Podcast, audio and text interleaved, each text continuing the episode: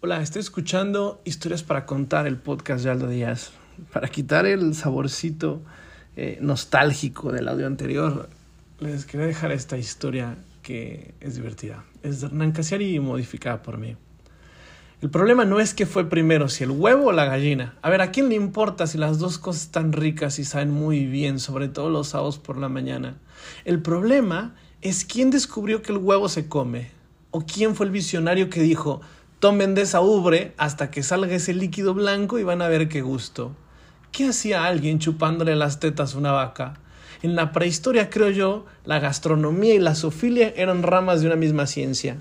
A ver, si te pones a pensar, hay muchísimas cosas que comemos, hacemos y usamos a las que hoy no le hubiéramos descubierto la utilidad. El huevo de gallina es el que más me sorprende. Yo, por ejemplo, si fuera un señor prehistórico, me podría estar cagando de hambre, pero ni de casualidad me como un huevo. ¿Cómo me voy a poner a comer un feto y para peor viscoso? Jamás se me cruzaría por la cabeza decir, mira qué loco muchacho, si agarro este futuro pájaro, lo pongo 12 minutos en agua hirviendo, lo pelo y le echo sal en la cena. ¡Ja! ¡Qué maravilla! Nunca. ¡Ey! Nunca. Porque ahora todos están empaquetados y con marketing cualquiera es guapo. Pero antes había que andar comiendo cualquier porquería para encontrar algo decente. La de antiguos que se ven de haber muerto mientras probaban cosas. Porque la historia la escriben los que ganan, dijera Lito Nevia. La escriben los que descubrieron el huevo, la leche de vaca, la crema enjuague y los champiñones. Pero ¿qué hay del que se comió una avispa para ver si era rica? ¿Dónde está el monumento al mártir que dijo, a ver qué onda si me lavo el pelo con fuego? Yo no he visto bautizado en ninguna calle los nombres de estos héroes silenciosos. ¿Y por qué? Porque la sociedad es sexistista. Los grandes inventos nacieron de una casualidad, dicen los sabios, pero no es cierto. Y te ponen como ejemplo la del lechoncito asado. Antes, el chancho joven era una mascota familiar, incluso un guardián muy fiel de las fincas, hasta que un día se incendió una casa con un marranito adentro y ¡pum! nació el lechoncito asado.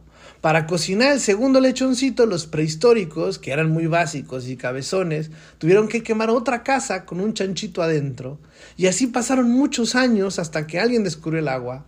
El genio es ese, el que dijo, señores, basta de quemar las casas hasta el final, muchachos, acá les traigo una manguera. Ese es un genio.